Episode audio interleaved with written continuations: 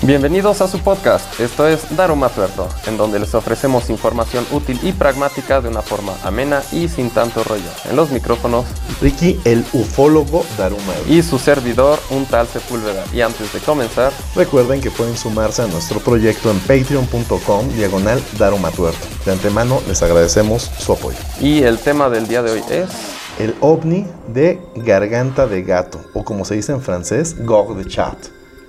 No estoy seguro de que se pronuncie así, pero bueno, vámonos con esto que es Daruma Tuerto.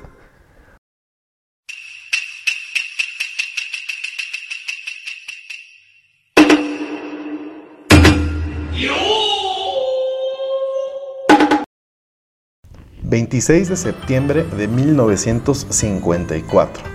Garganta de Gato, Francia, al sur de Lyon... ...existe un pequeño poblado llamado Gorge de Chat. Ahora sí lo dije bien. No sé. Bajé una aplicación nada más para pronunciar no, las cosas no en hablo francés, francés, ¿eh? como se debe, porque en este programa siempre salgo diciendo mis pendejadas, pero bueno. Garganta de Gato o Gog de Chat, al sur de León. Ok. ¿ok? En este pequeño poblado se vivió uno de los casos mejor documentados de pánico generalizado en la población debido a un avistamiento ovni. Y no solo avistamiento, sino además de todo, aterrizaje.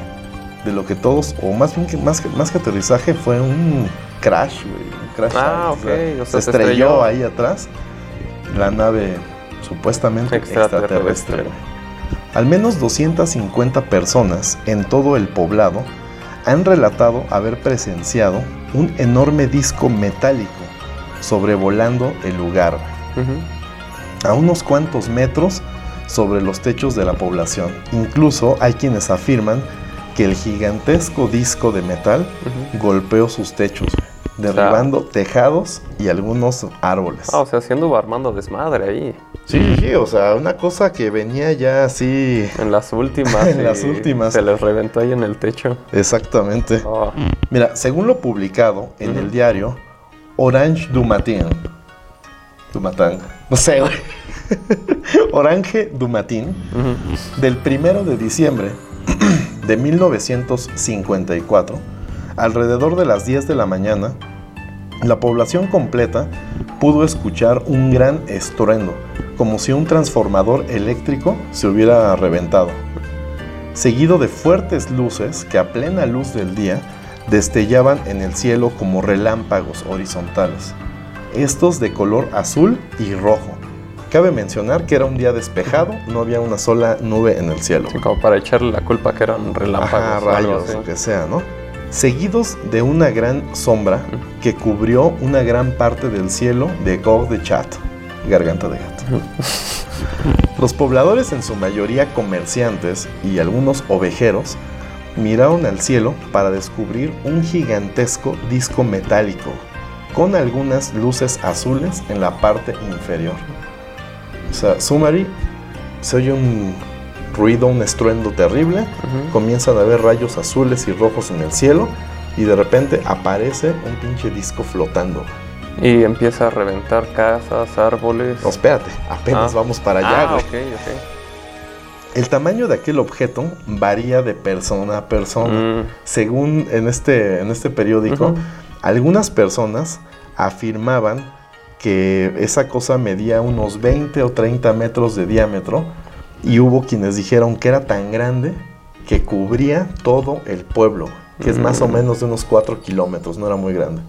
mm, pues Entonces ya comenzamos sabe, con ajá. problemas, ¿no? Pero bueno. En lo que todos coinciden es que volaba a muy baja altitud, rozando los techos de las casas del pueblo, para después caer estrepitosamente en una planicie que se encuentra muy cerca de la carretera que viaja a Lyon. Los testigos afirman que cuando el gran objeto chocó contra la tierra, causó varios pequeños sismos, que incluso desprendieron tejados y ladrillos de algunas de las construcciones Mm, de. Gog de Chat. Sí, imagínate, Oh, después Ujú. se echó el madrazo atrás del pueblo. ¿Tú qué hubieras hecho ahí, güey? Ah, no sé, ¿eh? no, no, la verdad no sé. Ahí te va lo que hicieron estas personas. Sacar su teléfono y empezar a grabar para subir un TikTok. Sí, 1954, claro. Los pobladores se encerraron en sus casas, güey, Ujú, víctimas del sí. pánico después de ver esto y el chingadazo que se escuchó. Todos se encerraron en sus casas, buscaron protección. Algunos fueron por los niños a la escuela para llevarlos a la iglesia del centro. güey. Se encerraron con los niños, se atrincheraron durante horas. Oh. El pueblo quedó completamente fantasma, toda la gente paniqueada, algunos rezando, los niños protegidos en la iglesia con el padrecito, con algunas personas se quedaron ahí a cuidarla, supongo, y nadie salió durante horas. güey. O sea, era un pueblo fantasma. Alrededor de las 6 de la tarde pasó un convoy militar en aquel poblado donde todos se encontraban escondidos. güey. Parecía un pueblo fantasma. Un comandante milito- militar convenció a los pobladores de salir y reunirse en la plaza principal, donde les pidió no tener miedo. Ahí Sí, va la- claro. Ahí te va la explicación. A ver. La explicación que dio el ejército, el comandante de aquella brigada que llegó al pueblo, no me preguntes cómo ni por qué llegó un convoy militar a ese lugar, ¿sale? Nota al pie nada más. Lo que les dijo a todos reunidos en el centro del pueblo fue que lo que acababan de presenciar fue una enorme parvada de estorninos. Mm, pequeños pajaritos que volaban el- sobre el pueblo, causando la caída de los techos y las ramas de los árboles, para después retirarse en el convoy militar conformado por alrededor de 50 vehículos militares, en donde algunos testigos dicen que llevaban lo que parecían ser grandes rocas iridiscentes que brillaban aún por debajo de las lonas con las que habían sido cubiertas en las plataformas de los Mm. camiones. Otros dicen que eran grandes piezas metálicas resplandecientes que llevaban en trozos en ese lugar, ¿no? Otros declaran que los militares lo que se llevaron parecían grandes rocas de cuarzo que brillaban en tonos azul y rojo. Eso es lo que declararon al periódico. Sí. Después de que el comandante llegó y les dijo, no, todos cálmense. No, sí, lo que ustedes vieron fue una parvada de estorninos. Sí, sí, a la hombres de negro, ¿no? Oh, sí, claro. Pero digo que no le funcionó el Ajá. flash y toda la gente se quedó así, oye, pero estamos viendo que se llevan Y eso, Eso. lo declararon. en el periódico. ah, ok. Ajá, o sea, todas las personas, esta investigación la hice basado en dos cosas. Uno, el diario que acabo de citar, que no voy a volver a pronunciar Sí. porque está en francés, y un libro de una periodista, ahorita lo, Ah, ok. ahorita lo mencionamos, ¿no? Lo más sorprendente en este caso es que no se popularizó tanto como el de Roswell o el del gigante de Phoenix. El diario, tengo que decirlo de nuevo. Orange du Matin, solo dedicó media página a la investigación que publicó dos meses después de los hechos. Y no le dieron ningún tipo de seguimiento. En otra fuente, el libro de Los misteriosos platillos voladores de Aimé Michel, encontré el caso con una narrativa un poco distinta, ya que en este libro Aimé narra que Garganta de Gato no fue el único lugar donde se presentó el disco aquel día. También lo vieron en la localidad de La Gran Combé y Croix do Nivolet. No sé si O haya se pronuncie. pero bueno, debe ser como Quad do Nivolet Ujú. o algo así, ¿no? Sin hacer mención del convoy militar ni de los restos que supuestamente se Mm, llevaron. O sea, en este libro, de que pasó algo, pasó algo. Pero en el libro más bien ven como que nada más. O sea, lo que narran es que pues, pasó algo por ahí flotando muy cerca. Sí derribó algunos tejaditos y se fue, ¿no? Y en el periódico, en el Orange du Matin. Lo que dicen es que pues sí causó desos- desastres, güey. Y hay Mm. quienes vieron así que, puta, o sea, Que azotó allá atrás. azotó y sí, tembló y todo. O sea, está bastante interesante, ¿eh? porque de hecho pasaron varios días para que un automóvil civil volviera a transitar por el camino que va para, para León. Únicamente había militares pasando por ahí. Para León, Guanajuato. No, güey, para León, Francia. Ah, ok. y los de estos güeyes tenían miedo de ir para allá. O sea, Mm, estaban espantados Sí. hasta que pues ya empezaron a... Sí, a tenían que hacer su vida otra pasar. vez. Sí, claro. Pero hubo muchos convoys militares que estuvieron yendo para allá. Es interesante ir a ver qué hay, ¿no? Ahorita. Ah, estaría. Garganta de gato en Francia. Si alguien nos escucha en Francia, en Garganta de gato, por favor, mándenos Que nos fotos. cuenten, güey. ajá, cómo está ahí ahorita. Sí, igual es como Roswell, ¿no, güey? Que llegas y ya te venden pedazos de ovni, güey. Todo, todo tu desmadre. Pero bueno, esto fue lo de Garganta de gato, ¿cómo ves?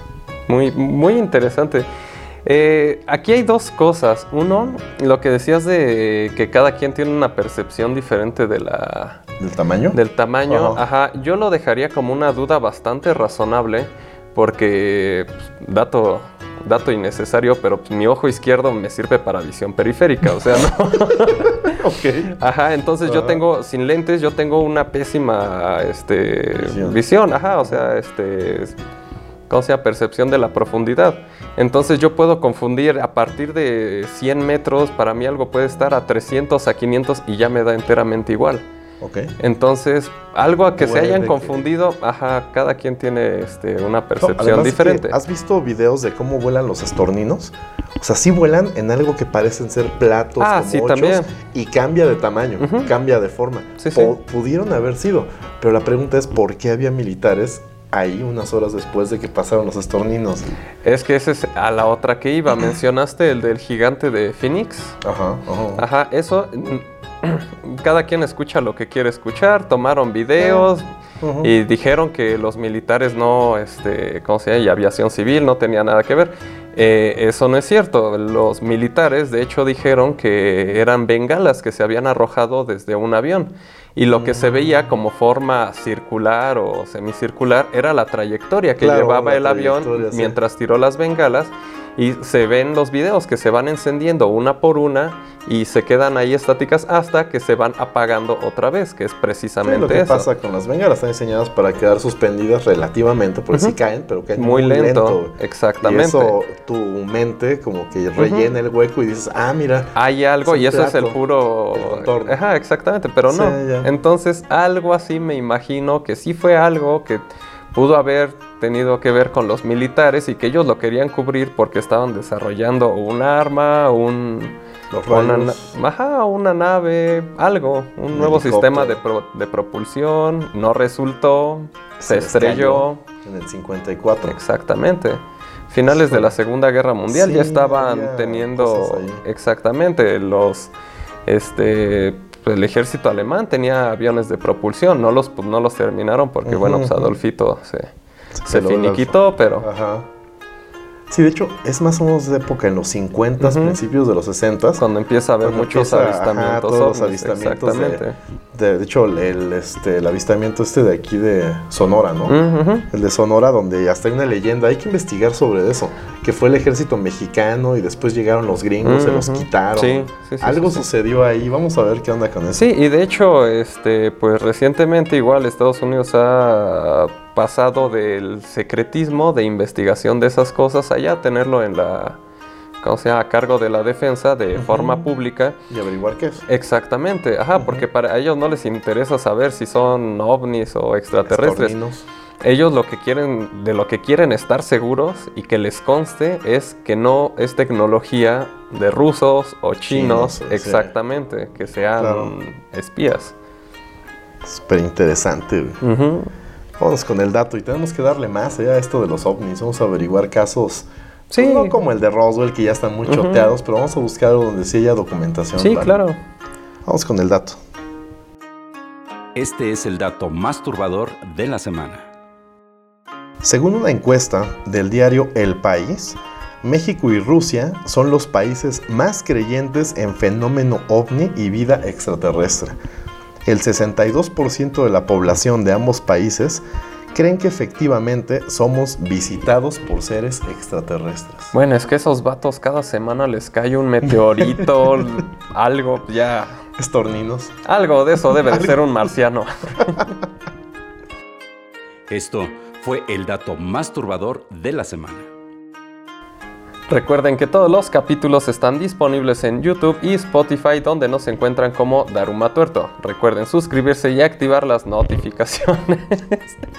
en Facebook, Instagram y TikTok nos encuentran como Daruma Tuerto el podcast.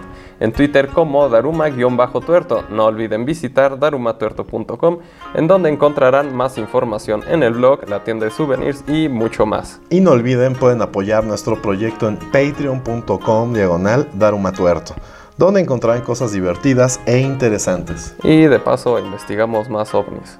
Excelente. Esto fue Daruma Tuerto. Hasta la próxima.